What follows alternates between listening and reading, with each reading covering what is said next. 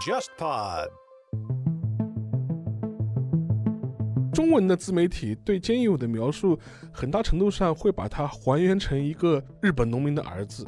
年轻的时候独自来东京奋斗，然后靠打工读完大学，熬了二十多年，终于当选了议员，然后一步步走到了日本权力的中枢。我感觉看到了李明博和洪准标和文在寅三者的结合。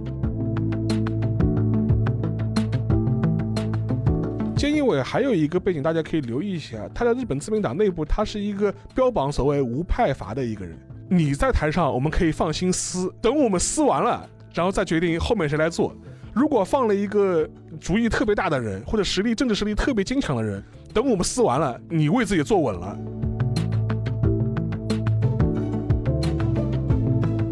未来可能会跟菅义伟形成单挑局面的，就是河野太郎最有可能。如果菅义伟 hold 不住，然后感觉要被河野太郎那个挑过去了，安倍说：“那还是我来吧。”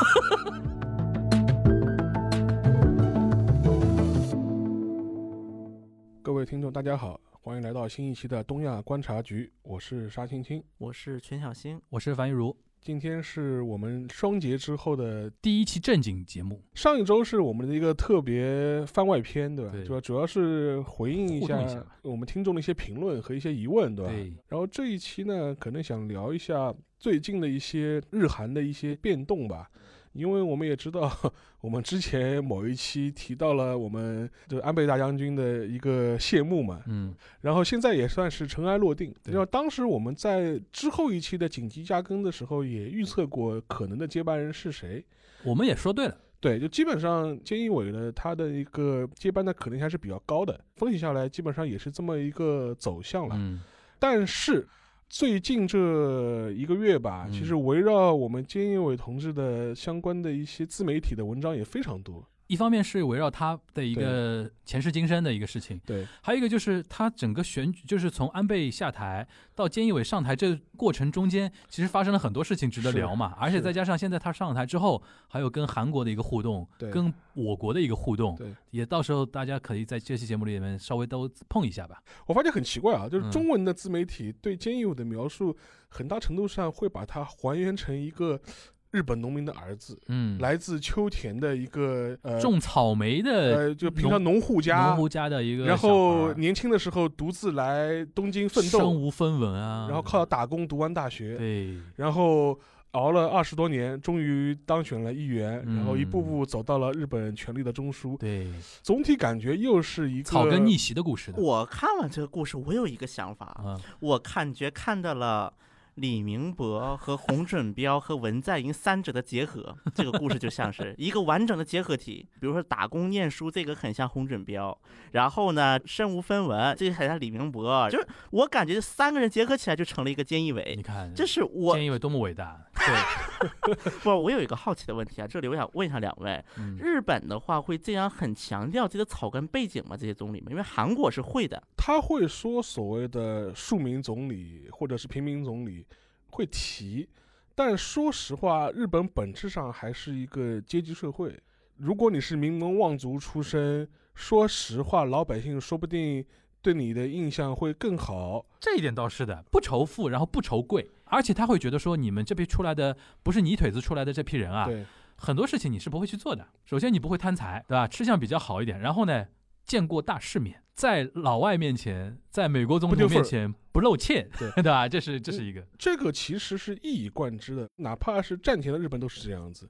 最有名的总理就是那个近卫文磨嘛，嗯因为我们都知道他也是那个七七事变时候的日本的总理嘛，嗯然后等于是也参与了相关的一些日本的一些军国主义和战争的一些过程。嗯但是当年七七事变前，他上台的时候是作为一个青年华族，华族就是贵族的呃一个意思啊，青年贵族就是成为首相的。嗯当时他当首相之初的时候，日本举国欢腾，嗯，而且都说近卫家是武社家，他当首相肯定靠谱，嗯所以当时都充满了期待。嗯这一点我觉得韩国跟日本有一点不一样啊。嗯韩国人呢，他就是也有一点这种逻辑。当时选李明博的时候，觉得李明博都是企业 CEO，这么富了，应该不会谈吧？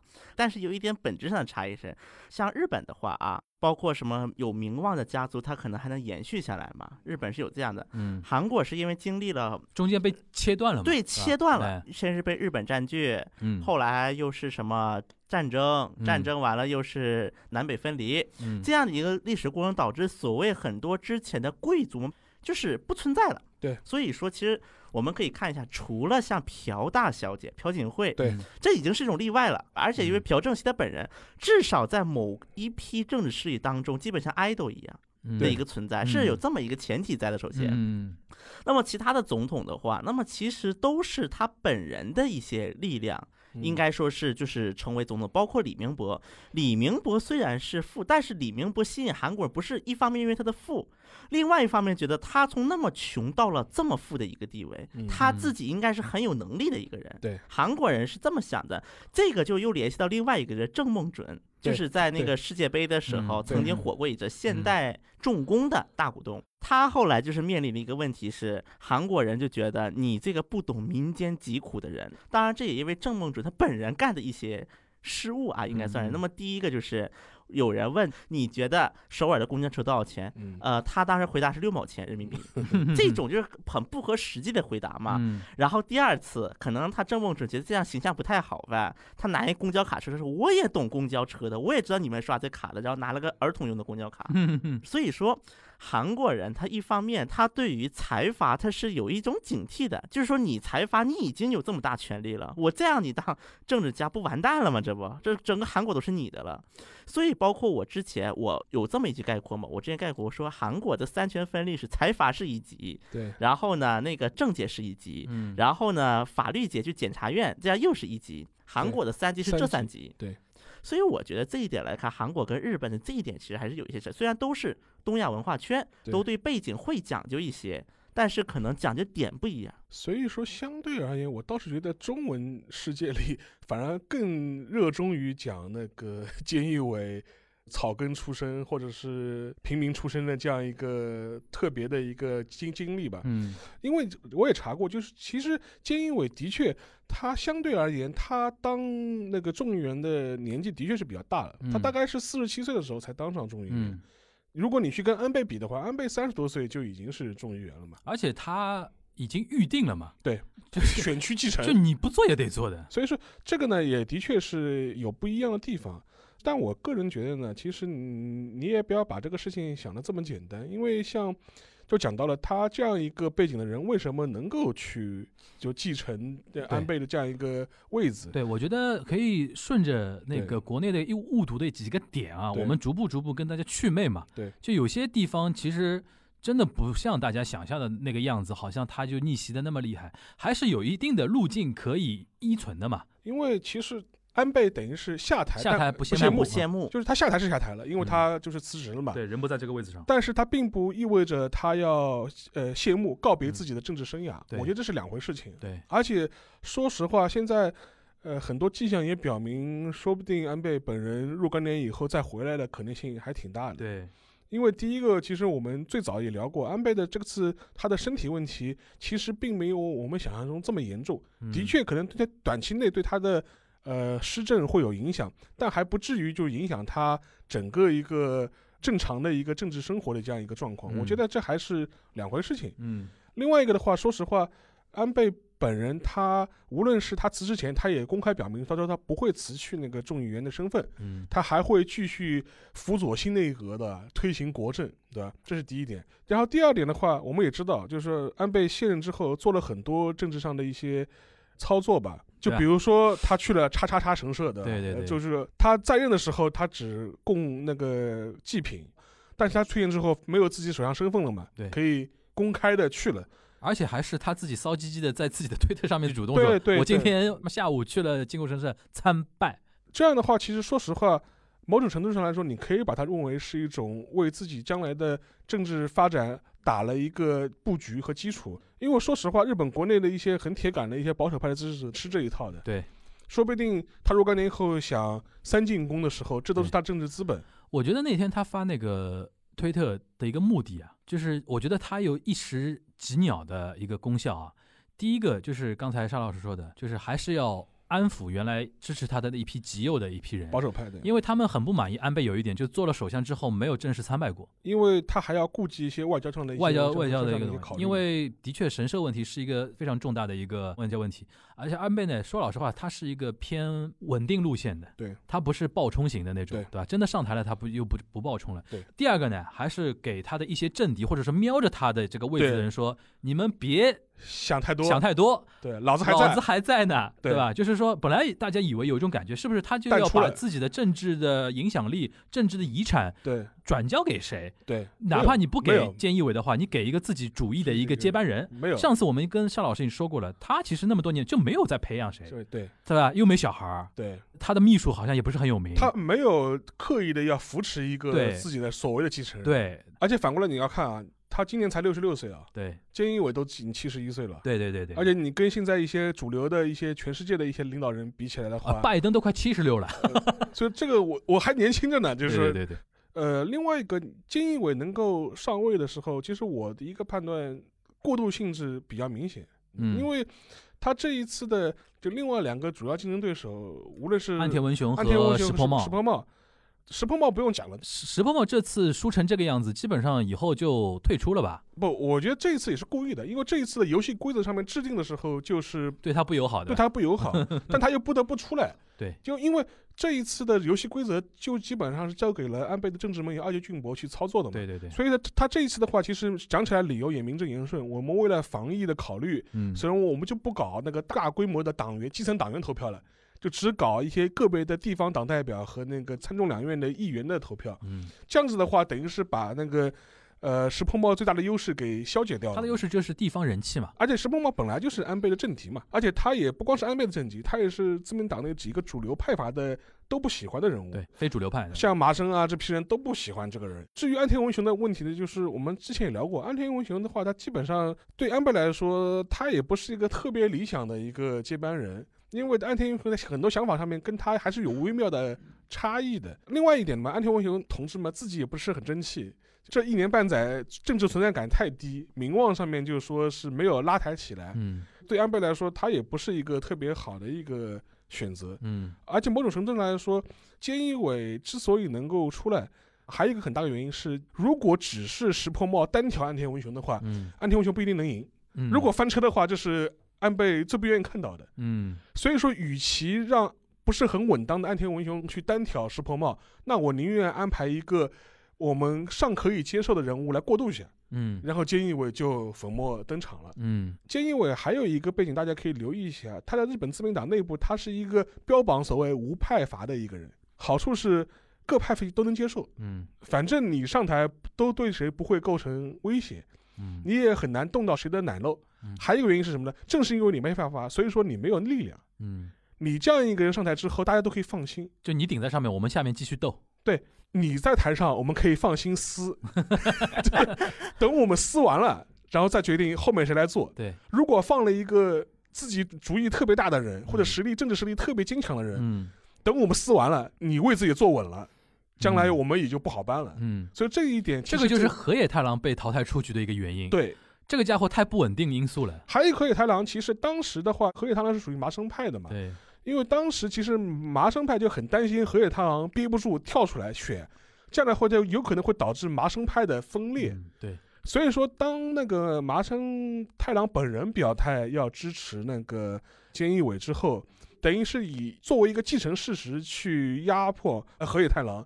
你不接受的话，麻生派会分裂，将来你也很难完整继承到这个派别，因为麻生派的前身是河野太郎的爹河野洋平河野洋平一派。一派嘛。所以说，河野太郎也是衡量权衡之后，嗯，觉得那那今年我就不趟这浑水了。对对。反正我也觉得菅义伟，呃反正你也是过渡性的人物嘛。关于河野，我们待会儿可以再讨论一下。就是你刚才提到，就是菅义伟明显的那种过渡性质嘛。嗯如果现在站在菅义伟的角度，嗯，你现在揣测，你像他想说，我只做一个过渡，过过当总理的瘾就交班，对，还是说他想做一个长期政权？他想是一回事，他嗯有没有能力做那是另外一回事。你觉得他想啊？首先，呃，我就想嘛，难免动心思。如果我们站在他想的这么一个前提概念上来的话，你觉得之后他会怎么做，有助于他变成长期政权。不，但我还是那个观点，他想跟他实际能操作的空间是极为有限的。就我为什么会问这个问题啊？我现在觉得说他有几个地方是可以操作的，嗯，比如说，通信费，嗯，就是他天字第一号改革嘛，增速降费，他现在要求主要电信商要降低自己的资讯费，我怎么感觉跟文在寅一模一样啊？肯定是要向财阀动手的呀。对对，他好像是上台那天发布会就在讲这个事情，我觉得他可能要往那个小泉纯一郎那个方向要走了。嗯，他现在就像你刚才说的，党内没有支持力量。对，他现在最大的一个力量就是舆论。日本媒体现在已经很恶心的在搞那种街头调查了，叫 “ska 江 daisuki”，就路上踩几个那个女观众也好，女路人啊，或者说几个 JK 啊，那个问他你喜不喜欢现在的新的那个 ska 江啊什么的，嗯，这种东西，你想媒体开始放这种东西的话，其实有点操作的痕迹了。对，我记得当年小泉纯一郎就这么干的。他做的改革不是那种很非常重大的改革，我就做一个邮政改革。对，但是呢，我就形塑一个什么，党内有坏人，对，就你们这帮人还拖我后腿，对就连那个邮政改革都不让我改，然后诉诸国民，大家支持我，支持我就是支持邮政改革，日本会有美美好的明天，然后怎么怎么样，老百姓就很吃这一套，你知道，日本人就喜欢那种强势的那种 leader 出现嘛，他现在可能感觉要走那条路线，就是电信公司你们都坏人。然后党内要每个人都表态，对你支持不支持我的这个通通信改革？你支持我，未来这个力量就是我的；你不支持我，你就是反对力量，把你们都逼走嘛。我觉得，如果站在他想做一个长期政权的话，未来大家一个非常重要的关注点就是他这个通信降费改革会走成什么样子。菅义伟他除了长期扮演那个官方长官这个角色之外，他也展现过自己比较强势的一面。嗯因为我看到过一些官僚的一些回忆，就是说菅义伟任内他做过一件事情，就是他主推过所谓的故乡纳税制度。因为我们都知道日本的话，主要是向几个都市区集中嘛，所以说导致一些乡下的地方的话，人口就是输出人口嘛，减少，减，少，然后人口减少税收减低，税收减低，然后导致一些就公共事业无法无以为继嘛。对所以当时他就发明了一个概念叫故乡纳税，就是说我虽然住在东京。但是我可以选择向我的老家纳税，嗯这样的话，他通过这种方式能够呃带动地方的一些发展嘛。但是你也不能白纳税嘛，你纳税之后的好处是什么呢？当地的话可能会反馈你一些土特产。产一些土特产礼品，就比如说当地的什么牛肉啊、蔬菜啊、水果啊他会，新鲜的寄给你，寄给你啊，感谢你为我们纳税了，就是这种对概念。对对对对，当时是强推，然后导致一个结果是什么呢？就是说日本官僚的系统其实对这个事情反弹很大，主要理由是说你会造成很多人呃通过这个方式来避税。另外一个其实后面这个结果也出现了，就会导致很多人他的所谓故乡纳税就变成了一个变相的网购，就是说就是我希望拿到哪什么地方的牛肉，那我就把所有的那个东西纳税放到这个地方去，就会嗯。出现一个情况，就是说哪些地方土特产特别好的县，就是说收入特别多，就是 一些没有什么特色的地方，那就反而得不到任何的薪资的 我刚刚说的。三重县，我想半天没有什么土特产，菅义伟的话，他尽管有面临那个官僚系统的反对，但他还是很强硬的推这个政策，而且嗯当时他把它作为一个所谓地方创生的一个政绩，嗯他是亲自就是说通过内阁人事局就左迁了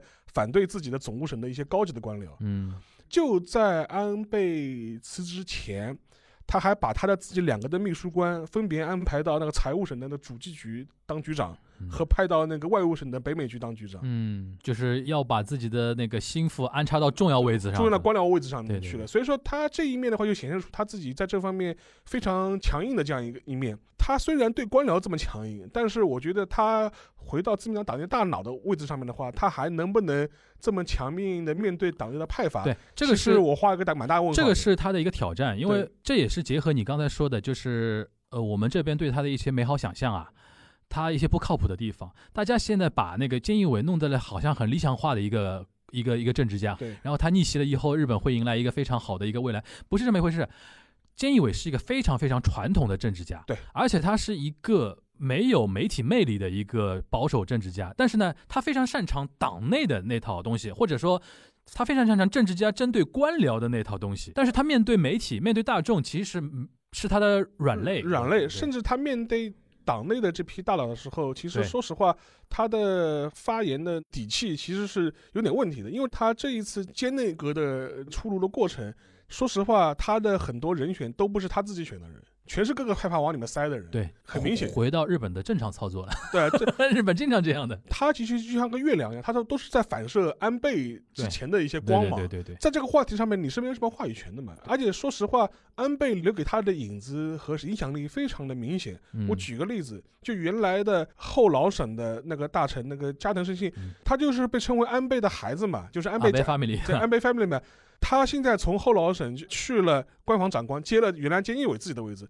官方长官这个位置非常重要，他等于是内阁府的大管家，他是可以制定内阁府的议程的人。对，那就说明什么呢？就安倍的一个嫡系中的嫡系，亲信中的亲信，继续掌管菅义伟内阁的日程安排。讲的难听点，就菅义伟内阁的一举一动，安倍都知道。而且说老实话，菅义伟本身也可以说是安倍 family 出来的人。人，对啊，这样个安倍的影子就太明显了嘛。就是未来大家真的可以观察，就是菅义伟他的一个心态的变化。对，就他是心甘情情愿做这个月亮，还是说未来想做这个小太阳？如果菅义伟他自己心思活络，想做太阳的话，嗯，那他就只能通过这一次的提前大选来清洗现在的这个内阁，换上他自己就是首先前提你要议席比现在还多，你有正当性来，就是在你的名义下，我们自民党取得大胜了，OK，你牛逼，就是就人事权完全对你说了算。对这是前提。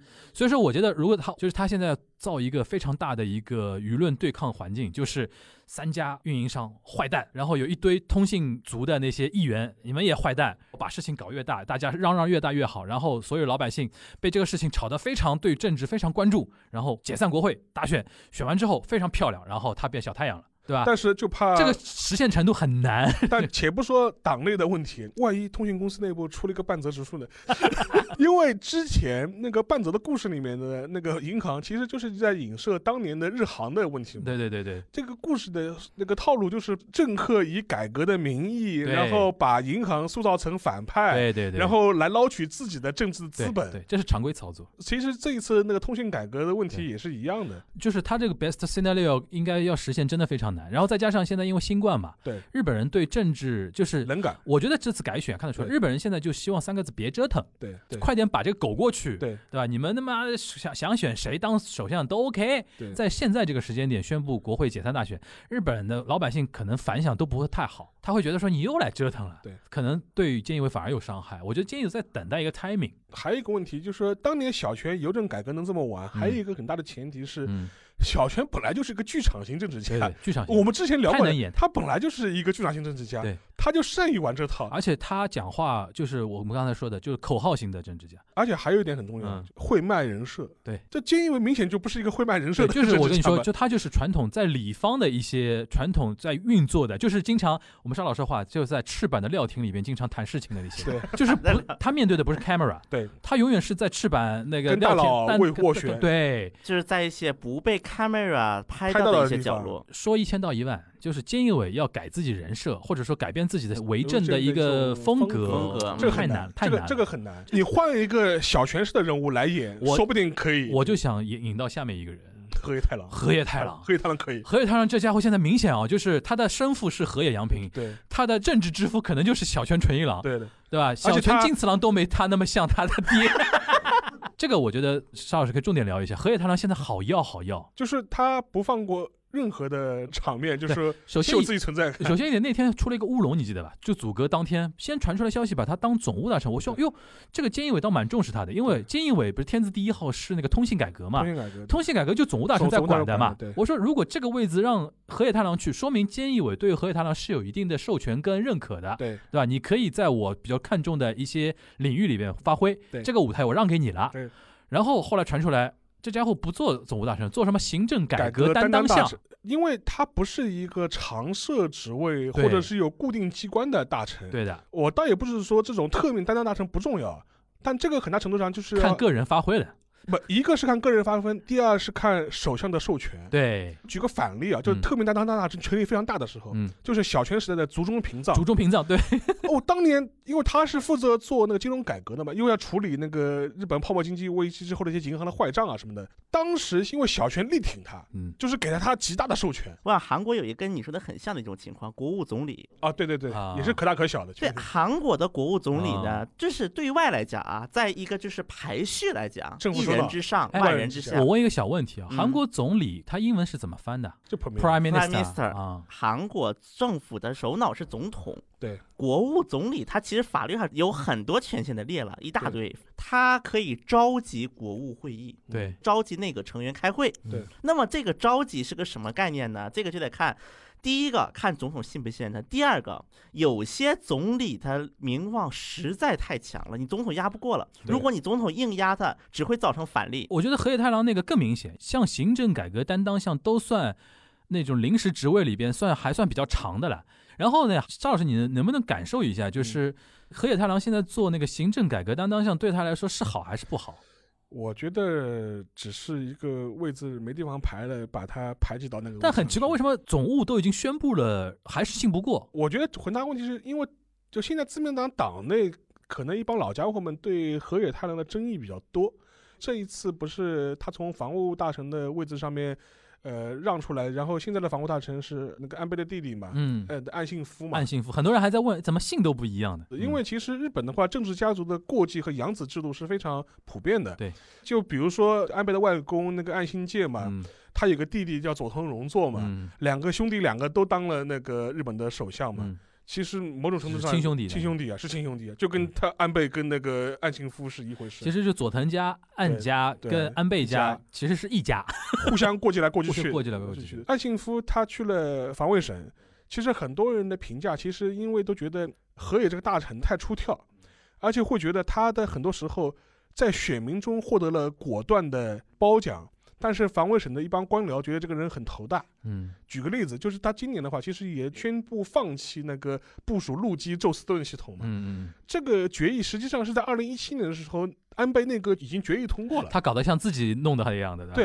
然后他这一次嘛，就是突然宣布说我们不部署宙那个陆基宙斯盾系统了，然后呢就还跑到当地给当人家谢罪，对的，跟当地的那个知识谢罪。戏真的多。这个事情搞了防卫省的一帮官僚就觉得，嗯，就不是很爽，就觉得这个人有一点想到一出是一出，而且据说他这个对外公布的一些相关决策，之前也没有跟防卫省内部和那个安倍内阁内部做很好的沟通，嗯，所以说就觉得放这么一个人在这个位置上面的话，其实很多党内大佬不是很放心。因为我那天比觉得比较奇怪的是，那天先是说总务，后来变成行政改革，两种可能，一种是媒体乌龙了，乌龙了，对还有一种就是我觉得大佬们故意要把这个个对你的不放心公开化，对故意给你难看，对让所有人都知道，就是我们对你是不放心的。对，但是啊，这两天我观察下来啊，河野不愧是河野，嗯对，就是在现在这个行政改革担当下呢，都能找到舞台。他现在玩一个什么东西啊？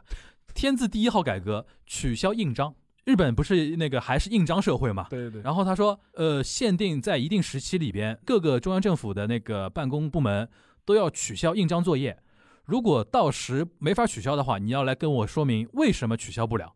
然后这两天呢，又把他请到什么专访，就是让他聊这怎么聊什么行政改革啊。然后他还设置了一个叫什么日语叫啊对梅亚斯巴狗，对对对中文应该怎么翻比较好？意意见箱吧，意见箱吧，就是说老百姓你线上线下都可以，你对那个政府机构有什么意见，就是欢迎你投稿。然后他说什么，仅仅一个半天就收到了三五千封投稿，然后紧急关掉了，然后实在看不过来，然后那天上朝日电视台去狂狂讲这个事情，媒体是最喜欢这种人的，对吧？所以说你说大佬，你哪怕再限制他，对，河野太郎还是河野太郎。总能找到自己的舞台。对，我觉得他未来真的是，首先第一点是能确定的，往小泉纯一郎方向去走了。对第二点，我觉得菅义伟可能镇不住他，对，这是很大的问题，对吧？如果菅义伟如果真的镇不住他的话，他以后真的很有可能就是菅义伟内阁里边最有腔调的一个 政治明星。因为本来他这一次没有公开跳出来参选，其实很大程度上来说，只是给了你个面子吧，应该。一个是给了个面子，还有一个问题，因为对政他的政治安排很尴尬，就是比如说他这次没有跳出来选，嗯，那你组阁的时候就必须有他的位置，对，因为因为我变相支持你了我。变相支持你了嘛，我没拆你台嘛，对，但是呢，怎么放他，这就很尴尬、很微妙了。就是第一个嘛，放在机要位置上面，党内大佬觉得不放心，对，但是呢，内阁里面又必须有他的一个位置，对，所以说我觉得这也能印证你前面讲的，为什么会有这种消息上的反复，嗯，因为他你看他外务省去过了，呃那个呃防卫省也去过了，对，那你后面机要位置上你你怎么你怎么摆他了？本来想总务省大概能太平一点嘛，后来一想不对，总务省那个通信改革也很烦。所以说这是一个对菅义伟来说，怎么样安排河野的位置是一个很麻烦的事情。对我反我反正觉得，我现在最看好的是河野太郎未来的一个。我个人认为啊，石破茂已经基本上被淘汰了，基本上基本上年龄又大了，而且选了几次越选越差，对吧？对岸田文雄嘛，有点像你说的捧不起来了。捧不起来了，因为捧不起来。对吧？我觉得未来可能会跟菅义伟形成单挑局面的，就是河野太郎最有可能。如果菅义伟 hold 不住，然后感觉要被河野太郎那个挑过去了，安倍说那还是我来 还是总结一下，就是我那个我们的想法。那个在总结之前，那个再聊一个小的一个点，嗯就是我们那个小泉 进次郎 这个前前前迷之一票啊。这一次在国会的总理指名选举中，那个小泉得到了一票。这个跟大家解释一下日本的制度啊。那我觉得那天还有人在问我，为什么安倍还有总辞？对对，就是其实是这样的，日本它的一个制度叫国会内阁制。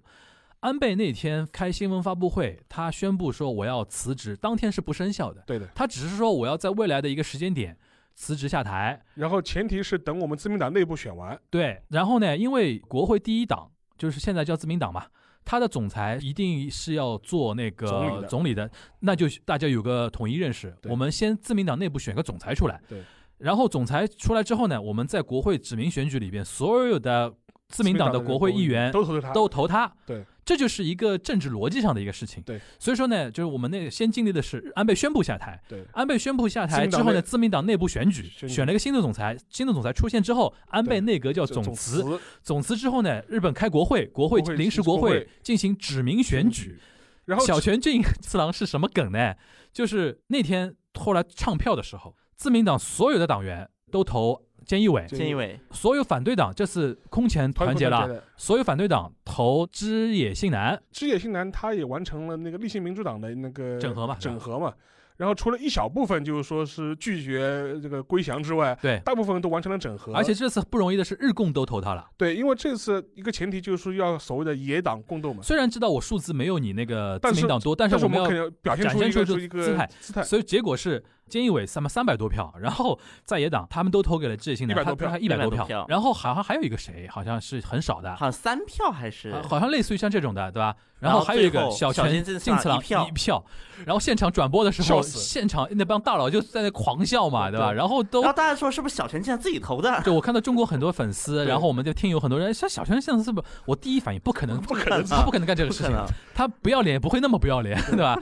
然后后来那个有一个人出来承认了，就是丸山穗高，嗯，这家伙是一个傻逼，他是一个维新会的一个一个成员嘛，之前还什么喝醉酒去轻薄那个日本皇室公主吧哦公，主对，对然后这次呢，他后来举手承认了，这一票是我投的。对。然后呢，我还有一大套理由，嗯说了一大套理由，说小泉进次郎怎么怎么好，怎么怎么好，怎么的。其实说穿了，他只是在进行一种表演，刷刷存在感。。但是我看了，当时说的啊，他嗯好像说的是说，因为小泉进次郎下一代的领导人没当中，有的呀，没有，他总归给自己找个理由，不然就是坐实自己是傻逼这件事情嘛。而且最有意思的是啊，韩国跟日本那是嗯互相不对付，对不对对？韩国人很讨厌小泉进次郎，对吧？不是讨厌啊就成了一个什么情况呢？嗯明明是本来韩国很多网民的心态就是逢日必反，啊就你日本都是不是啥好事儿。嗯，对。小泉进次郎韩日网民空前团结，一起笑。韩国人是不是第一时间也以为自己投自己啊？对，因为首先我要声明，一句在韩国小泉进次郎是个梗，啊、韩国小泉进次郎的知名度可能高于那里的任何一个人。那小泉进那个候选人里面知知名度最高的，嗯，当时我看韩国人 get 到一个点嘛，嗯。因为当时唱唱票最后出结果嘛对，你记，然后这个一记是强调了嘛，嗯。就一票，嗯。然后韩国人觉得这个连这一人家一讲在取笑他了，故意把你记说的特别的那个重，嗯唱票那哥们儿估计也吓一跳，对还会有这个的，但是他是有候选人吗？还是谁都可以写？谁都可以写。谁都可以写。啊啊啊！因为像韩国一般啊，虽然没有这种投票啊，嗯但韩国一般有投票也是都是嗯会有候选人嘛，对有打勾。只要这个人是众议院议员，我觉得呢，玩高这一招呢，有点像人家玩那个狼人杀的时候啊，就是你明明摸一张狼人牌啊，然后你边上有一个平民牌，或者边上有个神牌，你去脏他。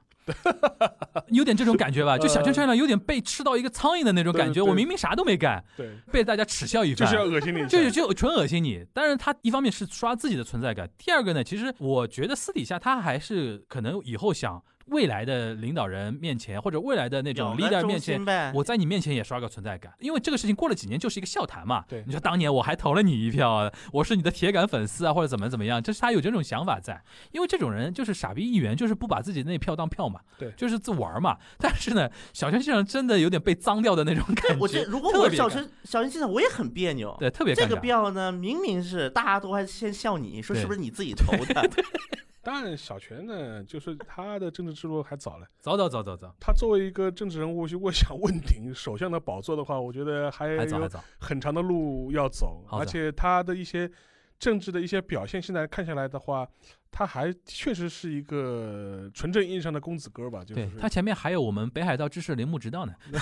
其实我是有一个建议，我们有就如果找个机会可以谈一下日韩的新一代。这个就预定嘛，预定接下去可以。我就觉得韩国因为也有类似的一种人，但是目前来看还没有一个能够特别能拿得出手来的一个人，应该也这么理解。目前在韩国的政治界最小最小拿得出手的啊，主流政治家里面也得五十靠六十了。哦，那好像有点大了。对，好像我看过统计数据，这一届韩国国会议员的平均年龄七十一岁。嗯，今年议会因为左派得势嘛，就是比共同民主党更偏左的正义党推选的一号比例代表，就是第一顺位是个二十八岁的一个女孩儿。行，我觉得新嗯生代是可以聊，未来倒是可以找个角度，因为那个之前我们有聊过日本一些相对比较新的，你比如说像那个山本太郎啊什么的，但是可以我们未来可以找一找更新的那一批人，对有没有那种前途的嘛？然后最后我想说，毕竟要还是要聊回东亚的嘛，嗯，因为现在嗯菅义伟上来了嘛，对嗯我们聊聊那个韩日最近的一个互动，啊，就是打电话吗？对，打电话，这嗯，韩国人还挺兴奋的嘛，就是在打给中国之前，先打给韩国不了，不 是韩国媒体啊，韩国人的心态是一种变化的嗯。刚开始很兴奋，嗯，因为韩国媒体确实比较喜欢从这种小细节来找一些 signal。对，因为嗯对于韩国媒体也没什么可报的了。对你说韩日嘛，一直就这个鬼样子，嗯而且很明显，SCA 上台之后，嗯。也不会对韩日关系有个比较大的一个改观嘛。就是沙老师说的嘛，就是还是安倍那套嘛。对，但是韩国人可能很快也发现了，嗯好像人家 SCA 打电话的顺序还真不是一个比较值得 get 问题。包括他说了嘛，跟澳大利亚总理打电话比跟特朗普还早，那难道你说日本更重要澳大利亚吗？嗯，也不能这么解释嗯。这韩国人好像后来明白过来这个问题了，嗯，他们大概聊了哪些东西啊？就是常规的话题。他是直接打给文在寅对吧？没有说是谁打给谁这个话题没有说。这两个人通话对这两个人就就是菅义伟跟文在寅嘛。对对，，这两个人通话，这个咱先不说通话，咱通话往前拉一拉。那么文在寅是对于 Scott 上台是表了一个贺电的，是发了一个声明，反正说的挺客气的，说希望能够跟日本新内阁携手，共同解决什么什么问题。然后呢，我们的菅义伟大将军呢是没回，就啊没有回复。啊，没回复的。然后呢，日本的官方长官说，我们敦促韩国遵守国际法，怎么怎么样的。他指哪件事情啊？就韩日那个慰慰安妇那个是那啊个事情，一个是慰安妇，还有一个那个就是对劳工赔偿。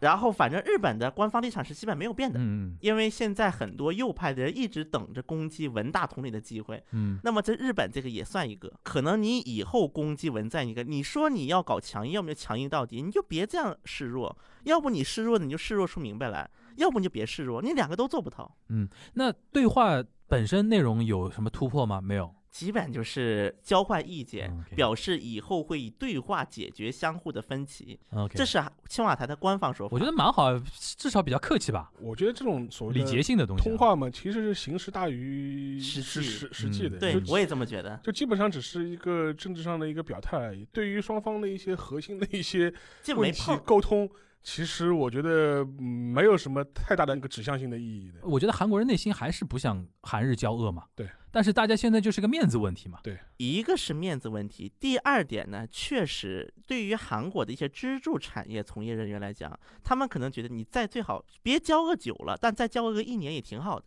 再交个一年，等着韩国的这些企业能够在材料等等一些比较卡脖子的，方面，我刚想说也不要卡脖子。就是能够脱离日本的时候，你们再出好钱。行，归根结底还是回到邵老师那句话，就是我们未来要关注菅义伟的一个点，就是他想做继续做月亮，还是想做太阳？按照河野太郎现在那个声量啊，因为日本大选就是看那个每一个明星议员对，在各地演讲的一个人人气，跟多少地方选举的候选人会请你到我这个地方来演讲嘛。我估计河野太郎下一波会刷到很大的存在感。对今天这一期还是我们一贯的，就是东亚观察局的看家法宝，嗯。就是政坛的一些话题啊，嗯。政坛的话题，然后也代表着我们那个两节长假之后，对也是回到了一个正轨，正轨更新的一个正轨啊。然后帮大家洗洗白的，就是看到菅义伟的时候，别再想起浮现出那句话的日本农民的儿子的，太浅薄了那个东西对的，他身上还是很复杂的。很复杂。行，所以说希望大家听我们这本节目之后呢，除了知道一些背景知识之外呢，还是要提醒大家，还是要多角度、立体的来评价一个政治人物，尤其政治人物，一句话春秋笔法怎么能聊得清楚啊？对对吧？对而且每一个政策、每一个它的一个动向，其实都有它背后的一个深层的一个背景对和原因在的，对对吧？对希望有大家不要被一些网文啊、鸡汤文啊、那个公众号的一些文章啊，搞得好像可以看，不要被迷惑。对那我们今天这一期节目就到这边，那个今天就是暂时没有 Q&A 了啊，下下次还继续恢复啊，呃，欢迎大家下周继续支持我们的东亚观察局，大家拜拜。拜拜。